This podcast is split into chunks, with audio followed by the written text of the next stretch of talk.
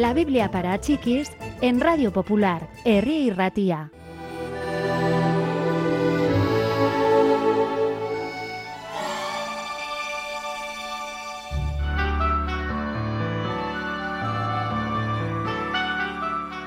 Cuando Jesús regresó a la otra orilla, las multitudes lo estaban esperando.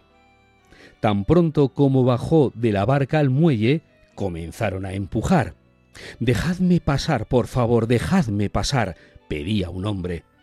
Algunos lo reconocieron y lo dejaron pasar. Era Jairo, un hombre de la sinagoga, importante y respetable. Cuando Jairo llegó hasta Jesús, se arrojó a sus pies. Por favor, ven y ayúdame, ven pronto. Mi hija se está muriendo, solo tiene doce años. Jesús accedió a ir con él, pero tuvieron que abrirse camino por las calles. La multitud parecía crecer constantemente. Pedro trató de mantener el grupo en movimiento. Todos los años que había pasado recogiendo redes llenas de peces, lo habían fortalecido y podía dar un buen empujón si era necesario. De pronto Jesús se detuvo y miró a su alrededor. ¿Quién me ha tocado? preguntó.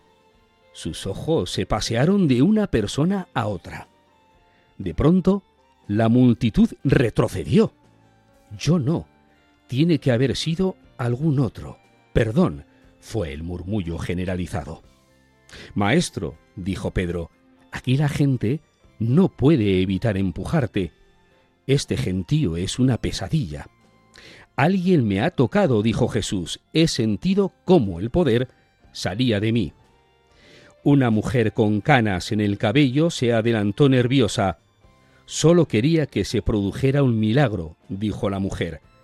Padezco hemorragias desde hace doce años y los médicos nunca han podido hacer nada para ayudarme. He sido yo quien te ha tocado y ya me siento mejor.